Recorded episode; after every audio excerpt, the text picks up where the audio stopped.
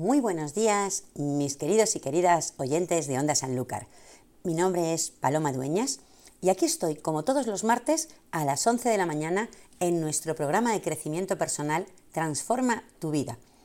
Para los que no me conocéis, soy terapeuta emocional y ayudo a personas que tienen problemas de ansiedad, de depresión, personas con dependencia emocional, con baja autoestima, con creencias limitantes y con otros muchos problemas que vienen derivados de la mala gestión de las emociones.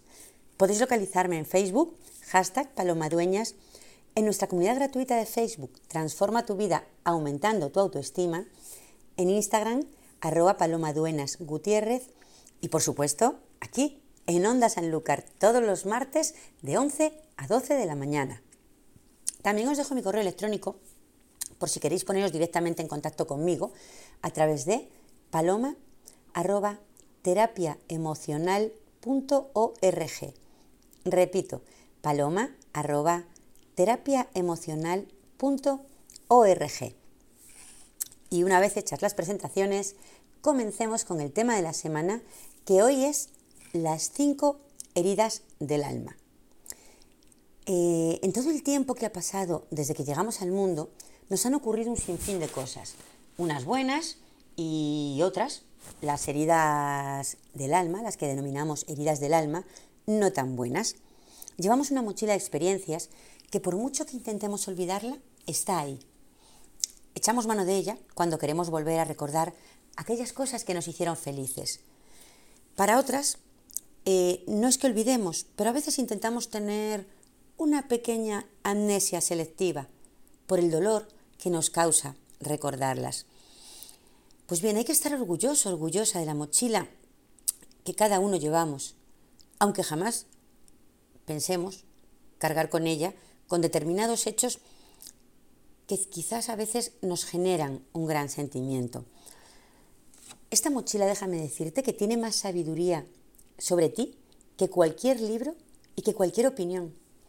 Conoce los demonios que arrastras desde la infancia y todas las veces que te han hecho daño las veces que te has sentido en tu lugar y las veces que has sentido que un lugar era de todo menos el tuyo. Esa mochila de tus vivencias, de tus experiencias más íntimas. En primer lugar, conviene eh, reconocer estas heridas del alma y sus manifestaciones en nuestro presente.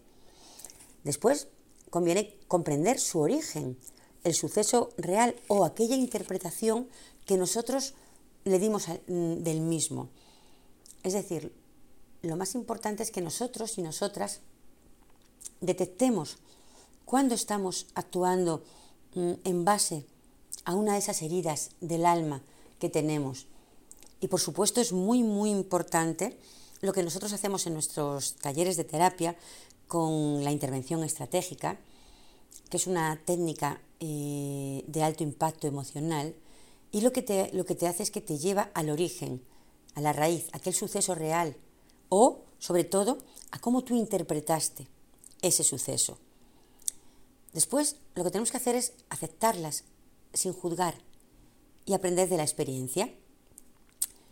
En su momento, llegará el tiempo de perdonar nuestra percepción de aquel eh, suceso y permitirnos soltar. Estas heridas se suelen producir en las relaciones con la madre, el padre, el entorno familiar y social. Cada uno de nosotros podemos poseer y manifestar esas cinco heridas. En ocasiones, algunas de ellas muy, muy presentes y con muchísima intensidad, y otras menos intensas incluso a veces imperceptibles. Como siempre digo, todas estas heridas suelen formarse con un impacto mucho más profundo en determinadas etapas del, desarrollo infantil, sobre todo hasta los cuatro años, que quizá es, que es cuando somos más básicos, más maleables, más influenciables y que además eh, disponemos de menos herramientas y de menos experiencia para poder mm, solucionar esos sucesos que nos ocurren. Esto no quiere decir que por ello no puedan darse estas heridas en los siguientes años infantiles e incluso preadolescentes. Todas las experiencias de tu vida conforman lo que eres ahora. Y algunas veces te sentirás feliz y en otras profundamente desdichado o desdichada. En esos momentos de desdicha, nuestras heridas del alma se abren, causadas por un daño hacia nuestra persona. Quizás hasta entonces creíamos que ya solo eran cicatrices, pero en algunas ocasiones vuelven a escocer, porque su naturaleza es la de hacernos una llamada de atención, porque quizás ese daño se está produciendo otra vez en tu vida. Por ello, existen numerosas heridas del alma que vamos curando, pero que realmente nunca terminan de cicatrizar. Para recordarnos que alguien o algo nos lastima de nuevo y sentimos otra vez ese malestar, ese malestar que sentimos cuando éramos pequeños y se produjo por primera vez esa herida, porque los demás ya son recuerdos de esa herida, la herida se quedó, pero lo importante, por eso decía, es llegar a ese principio, a donde, a donde se produjo esa herida, ver qué es aquello que nos lo produjo.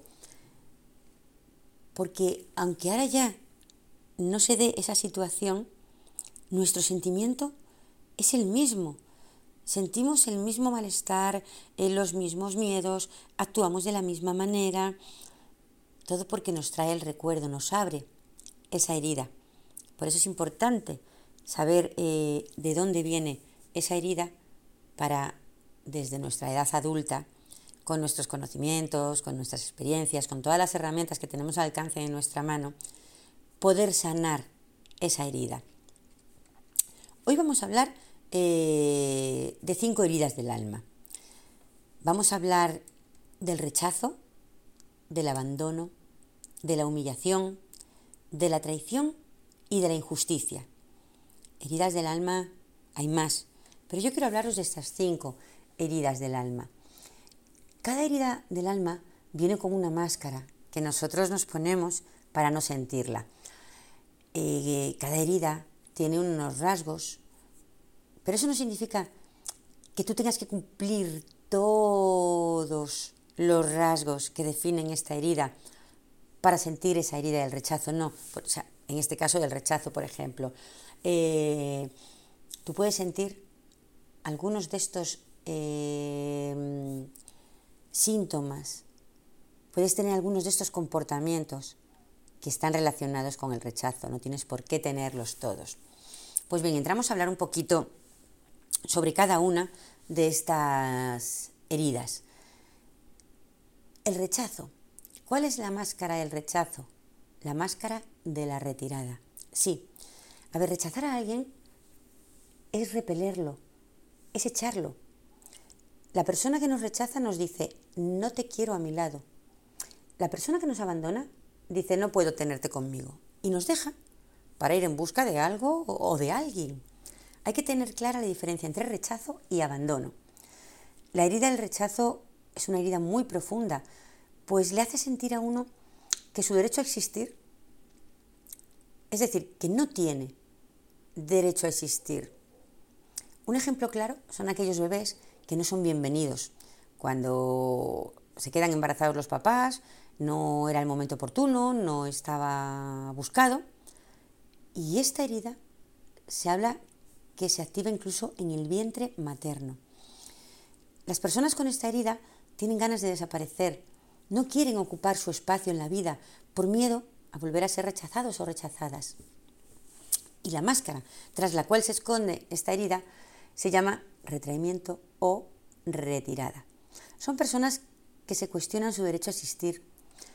Los niños que construyen esta máscara de retirada lo hacen para no sentir el rechazo. Son niños que viven en un mundo imaginario, niños calmados, que no hacen demasiado ruido y que pasan desapercibidos. La persona que sufre el rechazo vive separada del mundo material. Suele traer parejas que le rechazan sexualmente o simplemente decide cortar su sexualidad por considerarla poco espiritual. creen que son personas que no tienen ningún valor, por eso intentarán ser siempre perfectas. para merecer ese valor que sienten que les falta.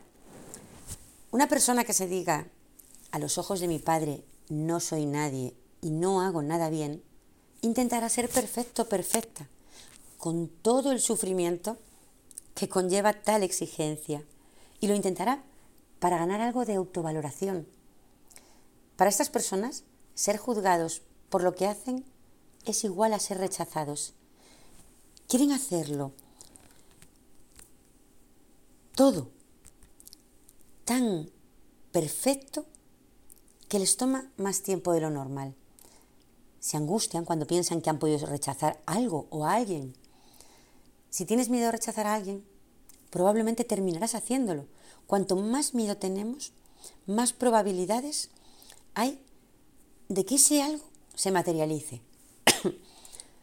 Esas personas se comparan con otras y siempre se encuentran con menos valía que las demás, por supuesto, de ahí su baja autoestima. Les cuesta creer que alguien se pueda fijar en ellos o en ellas e incluso que puedan llegar a enamorarse de ellos o ellas.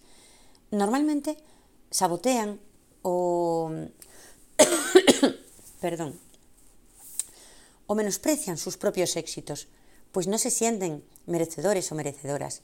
Tienen miedo a dar su opinión si no se les pregunta, por miedo a confrontar a los demás y a exponerse a un rechazo. Tienen miedo a molestar a los demás. Se ocultan muchas veces tras la máscara de la vergüenza, que les impide mostrarse y ocupar su lugar. Pueden tener problemas de memoria debido incluso a ese miedo tan profundo que tienen. Para retirarse y aislarse aún más, pueden acudir en ocasiones a adicciones como las drogas o el alcohol. No se permiten ser niños, se esfuerzan en madurar rápido pensando que así serán menos vulnerables al rechazo. Como tienen dificultad para reconocerse como alguien, a menudo tratan incluso de llegar a ser como otra persona. La herida del rechazo genera un comportamiento desprendido de lo material, perfeccionista e intelectual. Y pasa por fases de gran amor y fases de odio profundo. Busca la soledad y posee la capacidad de hacerse invisible y huir de la realidad y la vida. De ahí eh, que tiendan a desaparecer. Generalmente esta herida se produce entre los seis meses de gestación y los 12 meses de vida, aunque como ya he dicho se pueden producir más adelante. Acusamos a otros por todo lo que hacemos nosotros que no queremos ver. Por eso traemos personas que nos muestran qué es lo que les hacemos a los demás o a nosotros mismos. Una vez que esta herida está sanada, detrás de esa máscara de retraimiento, de huida, se encuentran personas con muchos recursos, dotadas para lo creativo y la imaginación, capaces de trabajar solos, eficientes y con capacidad para tratar el mínimo detalle, capaces de actuar en casos de emergencia, pueden ser muy felices también en su soledad. La siguiente herida sería la del abandono y la máscara que conlleva esta herida es la máscara de dependencia. Algunas situaciones que pueden despertar esta herida de abandono pues es cuando la madre debe ocuparse del recién nacido y el otro hijo o hija puede sentirse abandonado, o si los padres trabajan todo el día y no tienen tiempo para los niños, lo que se suele llamar padres ausentes, Ahí también pueden sentirse abandonados esos niños. Si el niño tiene que quedarse en la casa de un familiar durante un tiempo alejado de sus padres, también pueden sentirse abandonado.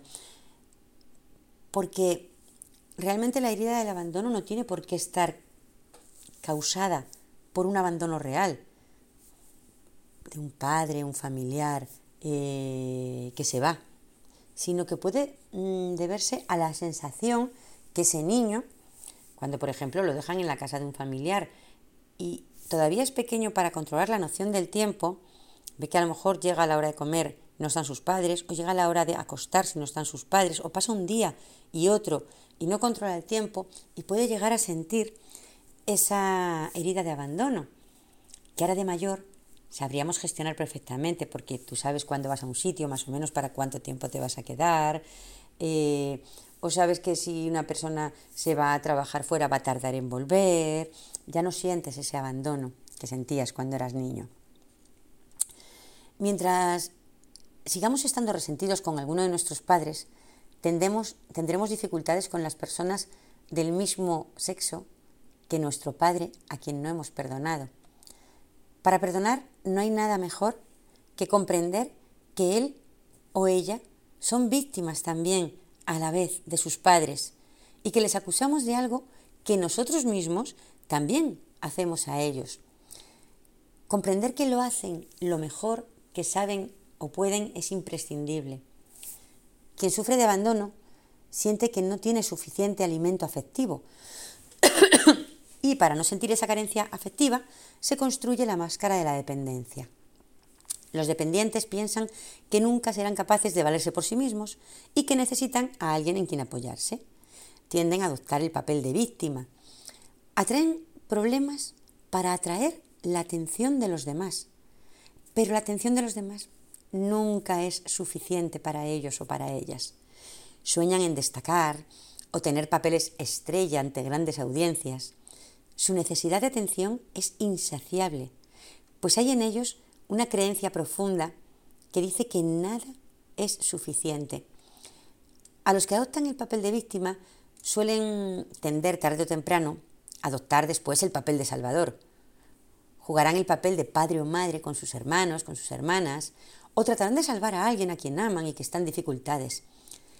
Hacen cosas para los demás para sentirte importantes y esperan afecto a cambio asumen responsabilidades que no les corresponden y sufren por los demás, dependiendo su felicidad de la felicidad del otro. Por eso tienen muchos altos y bajos. Su gran miedo a estar solos es lo que genera esas subidas y bajadas de humor. De hecho, pueden aguantar lo inaguantable con una pareja para no sentirse solos. Viven en la esperanza emocional de que en el futuro las cosas pueden cambiar. Tienen problemas con la palabra dejar. Si alguien les dice te tengo que dejar, tengo que irme, se sentirán heridos. Tienen dificultades en dejar una situación, una persona o un lugar. La emoción más intensa que siente eh, un dependiente es la tristeza. Buscan la compañía de los demás para no sentir precisamente esa tristeza. Pueden usar incluso el sexo para sentirse próximas a la otra persona. Tienen miedo a todas las formas de autoridad, pues piensan que alguien autoritario es frío y que no va a cuidar de ellos o de ellas. Temen recibir demasiada atención de los demás por miedo a sentir emociones demasiado profundas de abandono. Tan pronto la relación se vuelve intensa, buscan una manera de hacer que se acabe. Necesitan la atención de su pareja, pero no dan al otro lo que le piden. Si el dependiente quiere tomarse un rato para leer a solas, todo está bien. Pero si es la pareja quien decide tomarse un rato para leer a solas, se lo toman como si no fueran importantes de ser tomados en cuenta, como si su pareja les estuviera haciendo de menos por querer hacer aquello que ellos sí ven normal hacer. No se dan cuenta con qué frecuencia ellos mismos decepcionan a los demás o con qué facilidad abandonan proyectos sin acabar. Cuando se dan cuenta del problema que trae su dependencia, en lugar de aceptarla, intentan ser independientes. Muchas personas que tienen la herida del abandono no quieren ver su dependencia y se creen los más independientes. El abandonado se siente víctima, con necesidad de ser ayudado. Tiene dificultad para tomar decisiones, pide consejos aunque luego normalmente no los sigue y tiene mucha dificultad para aceptar un rechazo. Se ancla en la tristeza para generar pena a los otros.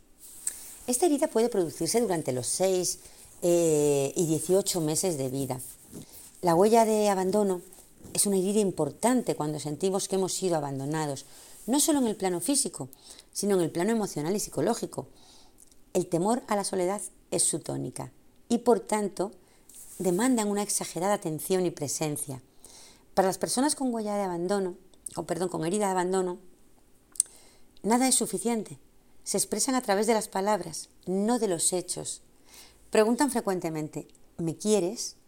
No importa que le hayamos ofrecido una fiesta de cumpleaños. Necesitan confirmación del afecto.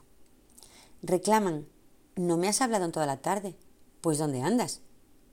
Justifican, no sabía nada de ti, por eso te llamo. En su relación de pareja, por momentos su demanda se puede volver molesta y hasta irritante entre sus allegados. Las personas con herida de abandono parecen no tener nunca sensación de plenitud. Es como si tuvieran un hueco interno, un vacío que no logra llenarse con nada y además viven con un gran resentimiento. Si la pareja no cubre todas y cada una de sus expectativas. El clima de la pareja suele ser de frustración y de impotencia.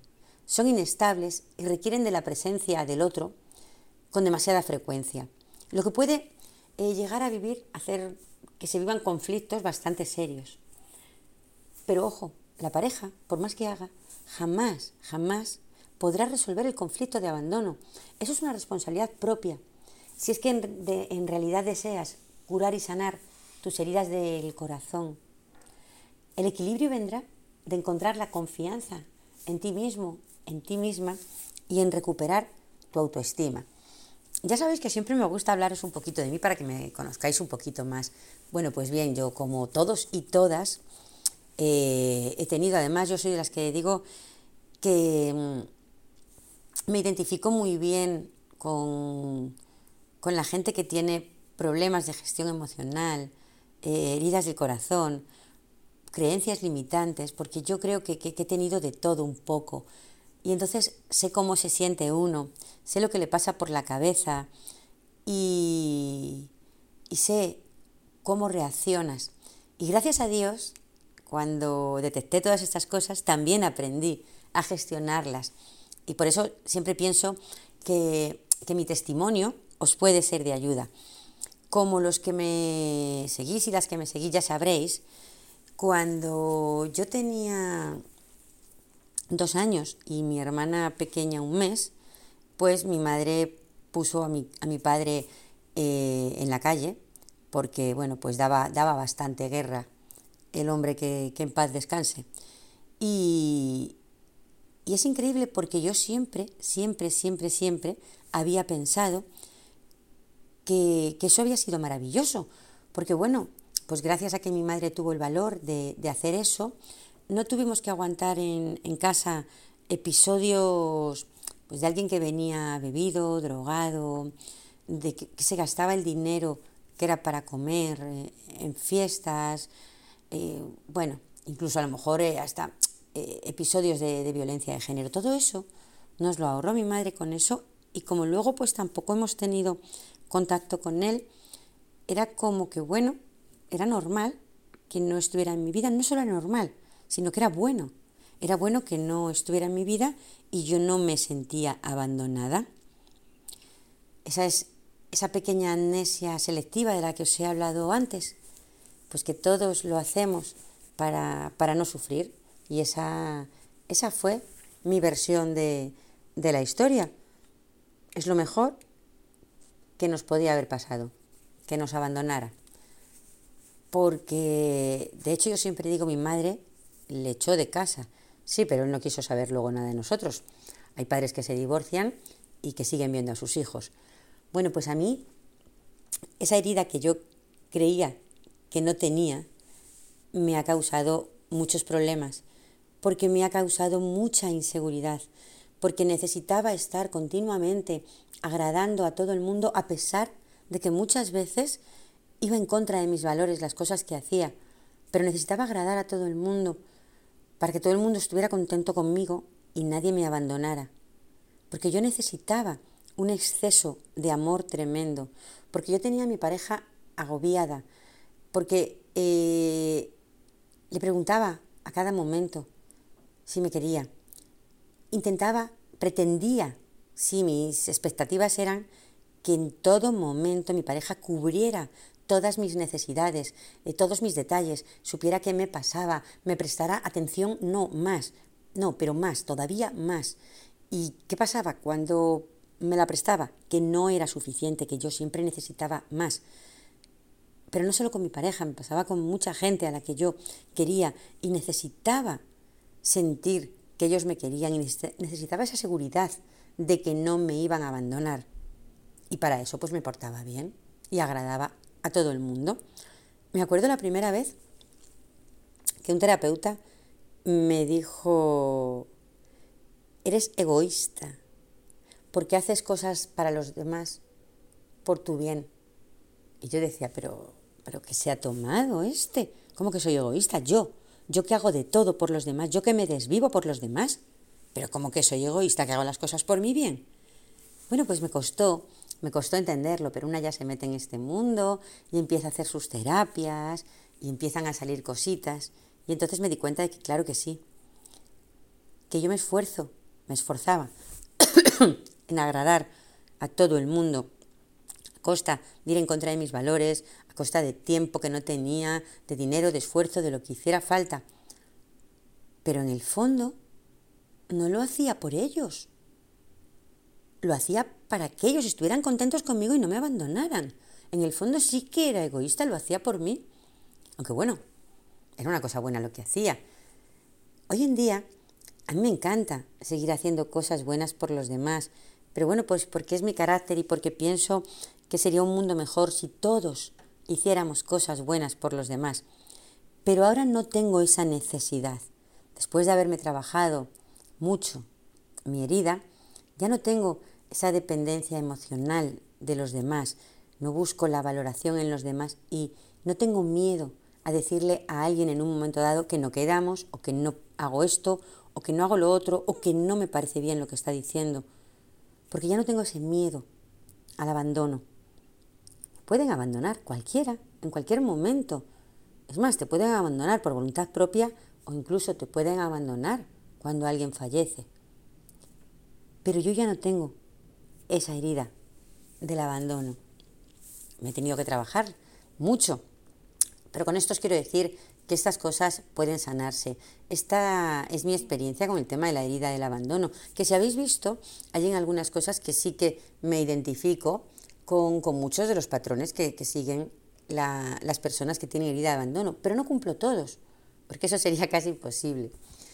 Bueno, una vez que os he contado un poquito mi experiencia personal, pasamos a la siguiente herida, que es la humillación. Esta herida trae consigo la máscara del masoca. Sí, somos humillados cuando alguien ataca nuestra dignidad como persona de diferentes maneras. Es una forma de demigrarnos como personas, ya sea de forma privada o de forma pública, siendo esta última todavía mucho más dura. Las consecuencias de sentirte humillado, humillada, repercuten directamente en la autoestima, la confianza hacia los otros y la ilusión en lo que haces y esperas del mundo. Cuando alguien te humilla, sientes como si te hubiera arrebatado algo que te pertenecía a ti y lo ha hecho de la forma más cruel posible. La humillación puede llevarse a, a, cabo por tu apariencia física, por tu nivel económico, por tu sexo, por tu raza, por tu nivel intelectual, por una enfermedad, por un montón de cosas. Puede ser un ataque claramente identificable o también puede ser un trato vejatorio a lo largo de un tiempo determinado. Es una de las heridas del alma más difíciles de superar por todas las implicaciones psicológicas que genera en nosotros. Mm, yo es otra de las heridas muy, muy marcada que, tengo y os puedo decir que, después de, de trabajarme y trabajarme mucho, todavía no es una herida que pueda decir que haya terminado de sanar del todo. Es una herida que todavía sigue, creo que me causó tantísimo dolor que creo que de vez en cuando, y aunque la intento mantener a raya, todavía sigue apareciendo en, algún que otro momento. La herida de la humillación se despierta en el niño cuando éste siente que alguno de, sus padres o círculo social se siente avergonzado de él. Tiene miedo de que se pueda sentir, o sea, fijaros qué cosas tan insignificantes, ¿no? Pero cuando somos niños esto es así. Podemos sentir miedo de que eh, se sienta avergonzado porque nos hemos ensuciado, porque no hemos guardado las formas sociales, porque vamos mal vestidos, por un montón de minucias. Pero ahí el niño se siente degradado, se siente comparado, mortificado o avergonzado. Uno puede sentirse culpable sin sentirse avergonzado. Pero ojo, si te sientes avergonzado, también te sientes culpable. Por eso esta herida es tan, tan dura. Eh, la humillación la vergüenza, la culpa. Sentimos culpa cuando nos juzgamos por la cosa que hicimos o no hicimos está mal hecha. Sentimos vergüenza cuando consideramos que nosotros somos malos o incorrectos o inadecuados por hacer algo o por no hacerlo. Es frecuente que la herida se active con los padres, pero como decía, también se puede activar eh, con una figura de autoridad referente como abuelos, educadores, incluso con otros niños. La humillación se despierta, por ejemplo, cuando el niño escucha a su, progenitor contándole a, otro, a otra persona lo que ha hecho el niño. Por ejemplo, eh, cuando el niño ha sacado malas notas y entonces el padre o la madre comenta con un amigo o con otro familiar, es que ha sacado muy malas notas, es que no estudia, es que es un vago, es que es torpe, es que es tonto. En ese momento el niño se siente humillado y acosado y siente que sus padres eh, no le valoran lo suficiente. Para no sentir esa herida, el niño lo que hace es desarrollar la máscara masoquista. Con esta protección, el niño aprende a castigarse a sí mismo, a humillarse antes de que lo hagan los otros. Y os puedo decir que mm, no hay nada peor, no hay ningún verdugo, verdugo peor que uno mismo. Somos muy crueles con nosotros mismos. El masoquista quiere demostrarse a sí mismo, a sí misma, que es alguien sólido y que controla su vida y la de los demás. A menudo los encontramos ocupándose de los problemas de los demás y olvidándose de los suyos mismos. Cuantas más responsabilidades de otros asumen, más peso eh, coge en su mente. El masoquista piensa que ayudando a los demás evitará que se sientan avergonzados de él, pero a menudo se acaba sintiendo humillado y como si los demás se aprovecharan de su buena voluntad. A menudo son mediadores entre dos personas. ¿No se dan cuenta de que están haciendo todo por los demás? Y que eso es una manera también de acabar humillando a los demás. Pues les hacen sentir que ellos solos no podrían hacerlo, quitándoles su propia responsabilidad y poder a los demás. Deben aprender a no tomar tanto espacio en la vida de las personas a quienes aman. Deben de aprender a dejar a los demás tomar decisiones por sí mismos. Los masoquistas generalmente no están en contacto con sus sentimientos, pues tienen miedo de que los demás se molesten o se avergüencen de ellos.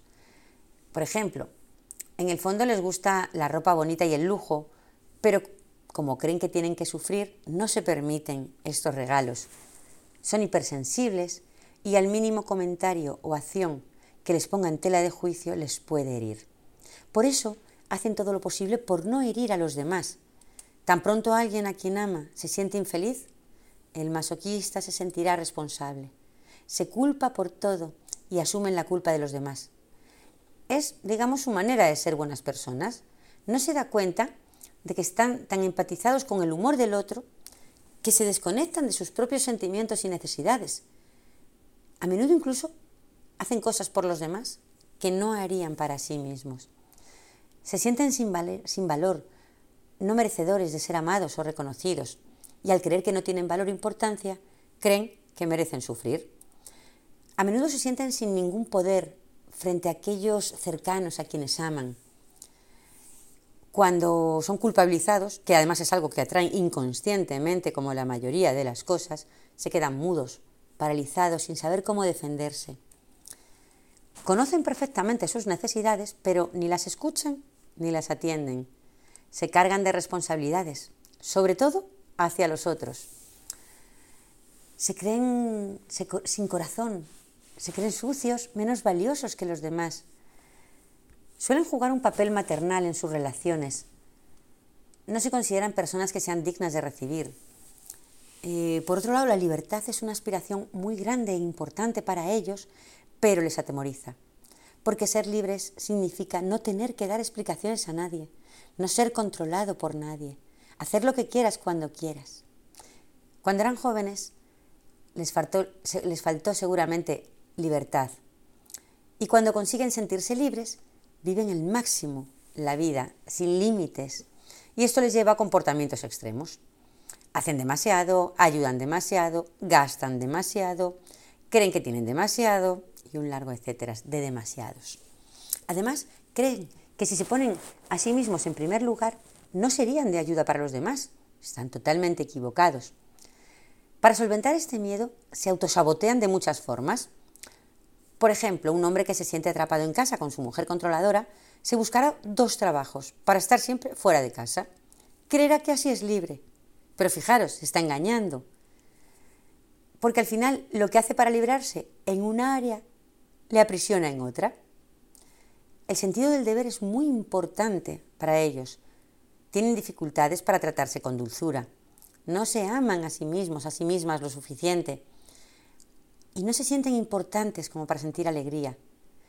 Normalmente su forma de compensar su frustración suele ser comiendo. Esta herida puede provocarse entre el primer y el tercer año de vida. Para ser conscientes de la herida de la, humillación, se sugiere que aprendas a reconocer las veces en que te sientes avergonzado o avergonzada de ti mismo, de ti misma o de otros. Y las veces en que te humillas a ti mismo o a ti misma sintiéndote sin ningún valor o te comparas o te criticas duramente. Date cuenta de las veces que te humillas y le quitas su fuerza al otro, haciendo demasiado por él. Es importante que te des cuenta de que seguramente tu padre o tu madre también sufren la misma herida y son patrones. Aprende a tomarte tiempo para sentir tus necesidades antes de decir que sí. Asume tu responsabilidad y libérate de la carga y la culpa de los demás. Una vez que la herida está sanada, detrás de esta máscara masoquista se encuentran personas que conocen y respetan sus necesidades, personas sensibles a las necesidades de los demás y capaces de respetar la libertad del otro, buenos conciliadores o mediadores, personas joviales, altruistas, generosas, organizadores con talento, sensuales, saben cómo gozar del amor, con mucha dignidad y terminan estando orgullosos de ser quienes son. Pasamos a la máscara, eh, a la herida de la traición y la máscara del controlador. Suele darse esta herida también con los padres, como casi todo. En sus relaciones futuras esperarán mucho de su pareja, esperando recibir lo que no recibieron de su padre o de su madre. En sus relaciones les costará comprometerse por miedo a ser decepcionados o traicionados. De niño sintieron esa traición por parte del padre o la madre cada vez, por ejemplo, que no mantenían su palabra o promesa, o cada vez que no cumplían sus expectativas de padre o madre ideal. Para no sentir esta herida de traición, la personalidad lo que construye es la máscara del control. Quieren mostrar al mundo que son gente de confianza, que son gente responsables, con palabra, fuertes, importantes. La traición es tan inaceptable para ellos que son incapaces de reconocer que ellos mismos podrían ser capaces de traicionar a otros o a sí mismos. Y eso es justamente lo que ocurre, como siempre. En lo que desistes persiste. Aunque les costará mucho reconocerlo. Si, por ejemplo, ellos traicionan a alguien no cumpliendo su palabra, encontrarán todo tipo de excusas para justificarse. Incluso pueden llegar a mentir. Algo inaceptable que hagan los demás. Son muy hábiles en decir a los demás lo que quieren oír, pero a menudo son inconsecuentes consigo mismos. Los controladores tienen fuertes personalidades, son líderes en potencia, por supuesto, piensan que tienen la razón, intentan convencerte y además probablemente lo conseguirán. Son de pensamiento y acción rápida, tienen talento, pero les falta paciencia y tolerancia hacia los que son más lentos que ellos. Cuando las cosas no salen a su manera, pueden volverse agresivos con facilidad, que es una forma de mostrar su fuerza y su control. En realidad son las personas que tienen más desequilibrios emocionales, aunque parezca curioso, y no se dan cuenta de que con su actitud volátil hacen que los que les rodean se sientan desorientados y además se sientan traicionados. Les gusta tenerlo todo bajo control, llegan antes a los lugares, les gusta planear el futuro, son muy exigentes con los demás, pero no tanto consigo mismos, y encuentran difícil delegar y confiar en los demás. Les gusta que todo el mundo sepa lo mucho que ellos han hecho o están haciendo, para sentirse responsables y dignos de confianza. Sin embargo, les cuesta mucho revelar su intimidad, por miedo a que esto sea usado en su contra, por esa desconfianza. No en vano viven siempre con la sospecha constante de la traición. Al tener dificultades de mostrar su vulnerabilidad, tienen problemas a la hora de expresar sus emociones y sentimientos y se blindan emocionalmente. Es peligroso que sepa cómo me siento. Es lo que piensan, sí. Les gusta tener siempre la última palabra y organizar la vida de los demás. Es una forma de manipular. Al final el controlar al otro es eso.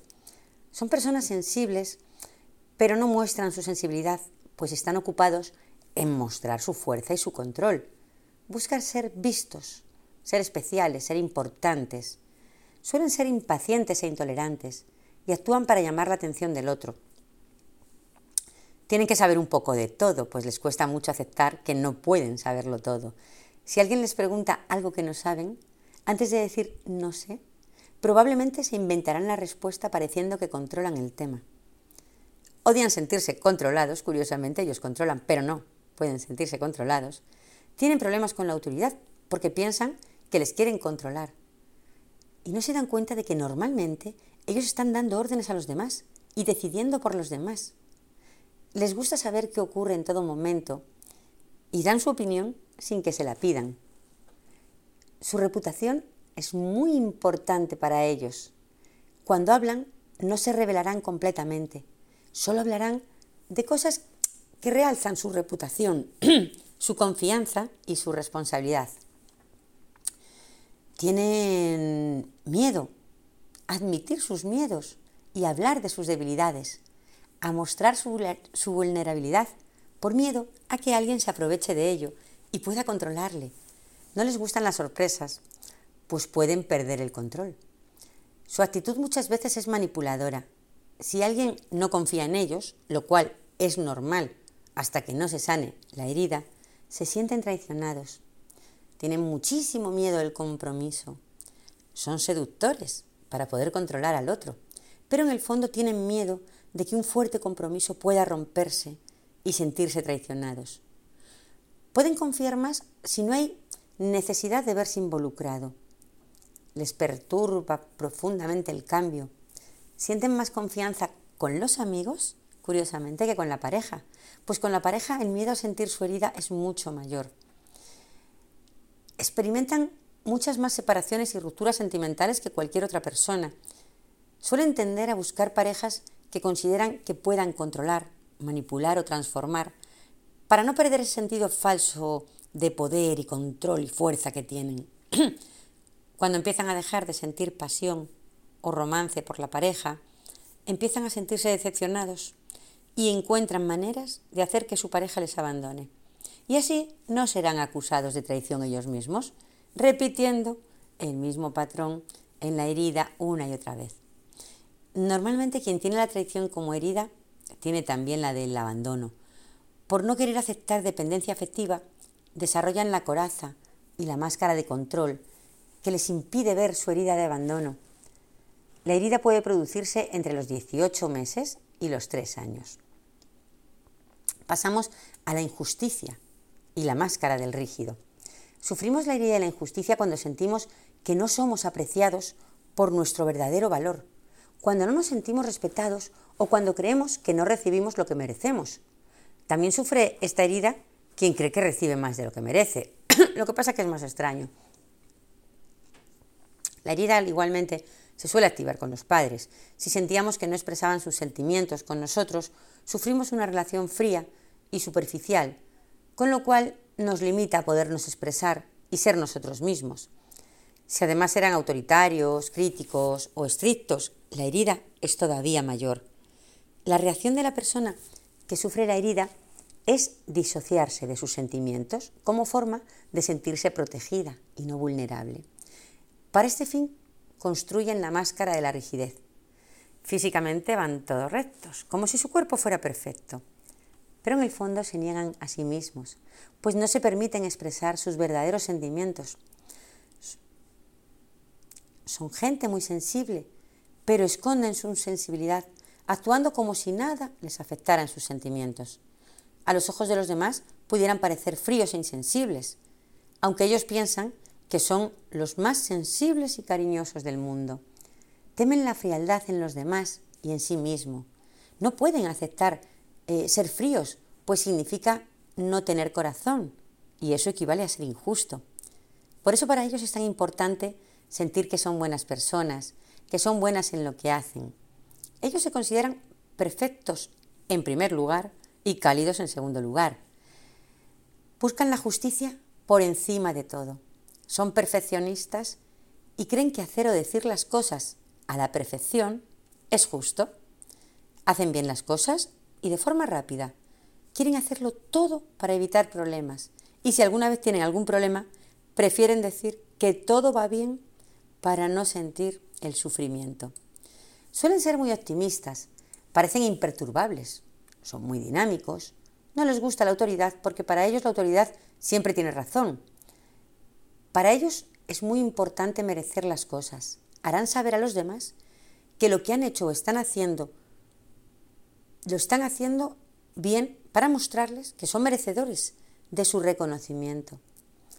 Son eternos buscadores de reconocimiento, ya que no lo recibieron cuando lo necesitaban.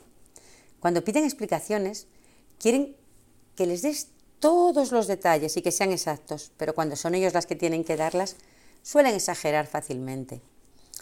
Usan mucho las palabras siempre, nunca, mucho, y suelen esconder sus sentimientos. Así, cuando les preguntes cómo está, rápidamente te contestarán muy bien, para no tomarse el tiempo de sentir realmente cómo están. Se desconectan, se desconectaron hace tiempo de su sentir, pues sentir trae sufrimiento. Los conceptos morales como bien y mal, correcto o incorrecto, son muy importantes para ellos. Tienen mucho miedo a cometer errores. Se exigen muchísimo a sí mismos. Les gustaría tenerlo todo solucionado al instante. Son muy, muy impacientes y críticos consigo mismos. Casi nunca están satisfechos con lo que hacen y eso les agota. No pueden disfrutar de lo realizado, pues hay que buscar otro objetivo para encontrar el reconocimiento en los otros. Se comparan con los que consideran que son más perfectos. Y esa mirada es injusta con ellos mismos. Y lo que hacen es una forma de rechazar su ser Normalmente de pequeños se sintieron comparados con sus hermanos o hermanas. Se sienten culpables si no están haciendo nada mientras otros están trabajando. Lo viven como una injusticia. Se imponen obligaciones aunque no sean ni coherentes con sus necesidades. Encuentran injusto tener más privilegios que los demás. Por eso, muchas de estas personas se sabotean a recibir. Otros se centran en la queja y otros creen que tienen que dar a los demás para ser justos. Son extremadamente perfeccionistas. Les gusta que todo esté en su sitio, ordenado. Su sistema nervioso está sobreexcitado, porque es que esta autoexigencia, aunque parezcan personas tranquilas debido a su autocontrol, esta autoexigencia es agotadora. La emoción más común es el enfado, sobre todo hacia ellos mismos, por no alcanzar sus ideales de perfeccionismo. Aunque no son muy conscientes del mismo y no saben gestionarlo adecuadamente normalmente siempre quieren dar una segunda oportunidad a las personas porque creen que es lo justo. Tienen dificultades en entregarse, en dejarse llevar y sentir placer. Les cuesta expresar su ternura. Si reconoces esta herida en ti, puedes sanarla, empezando por reconocer cuándo eres injusto con los demás y contigo mismo. Si sientes vergüenza, es señal que no somos justos con nosotros ni con los demás. El niño que se siente rechazado quiere llegar a ser perfecto y piensa que tal y como es ahora no es digno de existir. Deciden entonces autocontrolarse, exigirse más para así no ser rechazados. Y así crean esa máscara de la rigidez. Se apartan de sus sentimientos para no sentir el dolor del rechazo. Una vez que esta herida está sanada, detrás de esa máscara de retraimiento se encuentran personas dotadas para lo creativo, muy dinámicas y entusiastas, capaces de simplificar, de explicar claramente y enseñar, personas sensibles y conocedoras de lo que otros sienten, eh, personas que saben encontrar la persona adecuada para hacer trabajos específicos, personas que pueden manejar situaciones difíciles, la herida, esta se produce eh, sobre los 4 y 6 años. Como bien os decía antes, lo bueno es que todas estas heridas todas las heridas del corazón pueden sanarse. La mayoría, como siempre digo, eh, vienen dadas de nuestra más tierna infancia, cuando no sabíamos realmente distinguir qué era lo que estaba pasando. Lo interpretábamos a nuestra manera, de una manera muy básica, y por eso además casi todas las heridas tienen que ver con, con el amor, sí, con no querer sentirnos rechazados, con no querer sentirnos abandonados, con querer sentirnos amados, aceptados, valorados. Y lo buscamos en los demás, porque cuando somos pequeños dependemos de los demás y dependemos de muchas cosas. Dependemos eh, para comer, para que nos enseñen a hablar, a caminar, para que nos cuiden cuando estamos malitos. Pero también dependemos en lo emocional, en lo que aprendemos, en cómo lo gestionamos. Por eso es muy, muy, muy importante para poder sanar estas heridas eh, hacer terapias que nos lleven a la raíz del problema, a cuál fue el momento. En intervención estratégica lo llamamos génesis neuroplástica, que es el momento en el cual se nos hizo esa herida. ¿Qué era lo que nosotros eh, pensábamos en ese momento para que se nos pudiera hacer esa herida? ¿Cómo vivimos ese suceso? ¿Cómo lo sentimos? Y una vez que llegamos a, a ver de dónde viene esa herida, es más fácil no solo que sepamos que lo gestionamos de la mejor manera posible en ese momento, pero que hay maneras mejores de gestionarlas y que no porque naciera un hermanito pequeño, por ejemplo, a nosotros ya nos abandonaran, o no porque nuestro padre o nuestra madre comentara nuestras notas con algún amigo familiar, nos estuvieran rechazando. Eso era simplemente la interpretación que nosotros le dimos en ese momento. Con la intervención estratégica conseguiremos cambiar el sentir de ese momento y por lo tanto podremos darle otra interpretación totalmente distinta y esa herida dejará de ser un problema hacia la consecución de nuestros logros, hacia nuestras relaciones, hacia nuestra manera de vivir la vida en general. El próximo día os hablaré un poquito sobre cómo podemos sanar estas heridas del alma o heridas del corazón, como a mí me gusta llamarlas.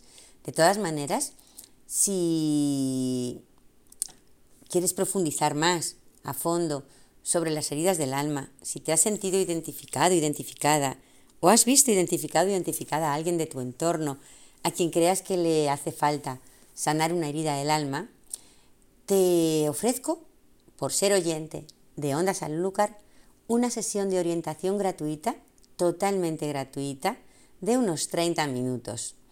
En esta sesión orientativa online nos conoceremos, evaluaremos tu situación, tus objetivos y te ofreceré una propuesta personalizada de trabajo terapéutico conjunto para reconocer y sanar tus heridas del pasado, tus heridas del alma y que empieces a creer la vida que quieres, la vida que te mereces. Si, si estás interesada, interesado en la sesión orientativa gratuita, escríbeme un correo electrónico a paloma Repito, paloma y tendrás esta sesión de orientación para conocer y sanar tus heridas del alma totalmente gratis. Y ya sabes, como siempre digo, actúa si quieres un cambio. Nos vemos el próximo martes a las 11 aquí en Onda Sanlúcar, en nuestro programa de crecimiento personal Transforma tu vida. Y a diario en Facebook, hashtag Palomadueñas y nuestra comunidad gratuita Transforma tu vida aumentando tu autoestima. En Instagram, arroba palomaduenasgutierrez. Y si quieres hacerme alguna consulta, comentarme algo, proponerme algún tema, lo que se te ocurra, me puedes escribir por correo electrónico a paloma arroba terapiaemocional.org. Hasta pronto, mis queridos y queridas imparables. Besos y abrazos de vuestra terapeuta Paloma Dueñas.